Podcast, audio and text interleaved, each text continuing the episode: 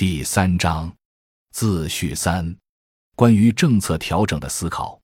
陈以显信，素遭民凶。作者自一九八八年发表《危机论》和《民问资本的原始积累与地方政府行为》，内在结合地分析了原始积累与危机周期以来凡二十余载没有创新，均遭诟病。如今田然过花甲，心平遂耳顺。唯愿尚未自残到闭目塞听地步的读者也为参考，而依据本书理论创新提出的政策建议，不外乎符合简单经验逻辑的基本要求。其一是见生态文明之境改变战略目标，中国人受国情约束，只能追求区别于发展主义的生态化目标，这无外乎是把本来在新民主主义阶段就多种成分共存的中国发展战略。渐进地引入符合人类安全基本需求的城乡包容而内涵多样性的生态文明，并努力使之成为中国主导的改变强权、把玩国际秩序的创新性话语体系。其二是顺资本过剩之势改造发展模式，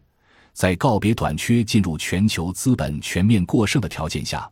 政府应该自觉地改造过于短视的。以快速城市化为资本扩张载体和加速两极分化而激化对抗矛盾的盎格鲁撒克逊野蛮资本主义的中国版发展主义，还应着力构建驱使中国垄断资本集团在参与全球竞争中服从并维护国家长远利益的法律，以及中央政府为了稳定大局对地方政府公司化竞争有效调控的制度。其三是急应对危机之需改良发展政策。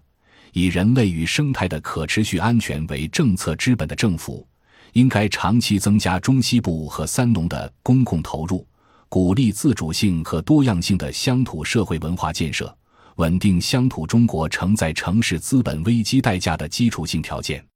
以此，也许还能延缓中国新时期阶级政治成为社会矛盾主导乃至对抗性爆发的速度。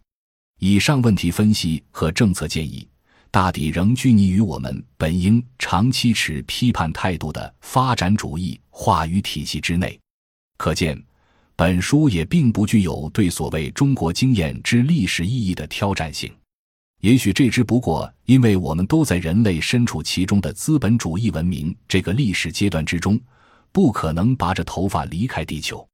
而这一点也是作者十多年前因不忍而挤如前辈妇人之仁为自惭形秽。自嘲式的从改革者群体退步为改良者的原因。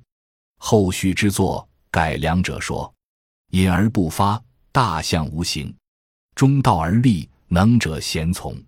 负重与行，大因牺牲。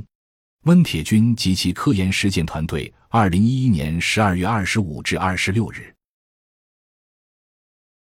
本章已经播讲完毕，感谢您的收听，喜欢请订阅专辑。关注主播，主页有更多精彩内容。